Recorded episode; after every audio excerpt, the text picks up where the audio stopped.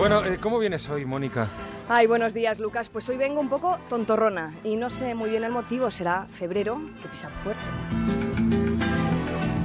Será la ciclogénesis explosiva que llega sin avisar. O bueno, sí que nos avisaron los que entienden de cuestiones meteorológicas, pero nos pilla por sorpresa igual. Será esta borrasca que llega de las Azores, será la lluvia, el frío, el viento, será el río revuelto, serán las ganancias de pescadores. Guardo amor, juegos y penas yo. Será lo que sea, será lo que tenga que ser. ¿Nunca les ha pasado? ¿Nunca han tenido uno de esos días en los que se quedarían a vivir donde les dieran un abrazo?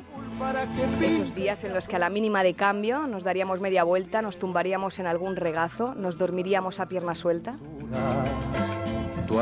Esos días en los que me iría a casa, pero a casa de verdad, a la casa de mis padres, donde se aplacan los males, donde te quieren sin preguntar. Esos días en los que me iría a otro puerto, en los que pisaría otras playas, respiraría la brisa de buena mañana, contemplaría el mar muy lento.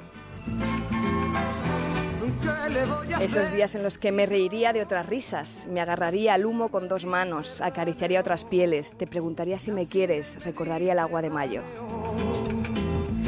Esos días en los que solo hay que esperar a que amaine el temporal, que el río no nos lleve, que no nos arrastre la corriente, ponerle puertas al mar.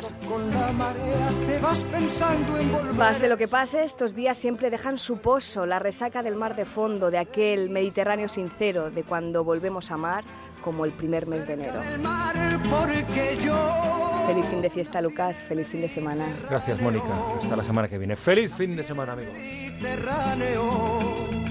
Nací en el Mediterráneo. Más de uno. Juan Ramón Lucas y Carlos Alsina.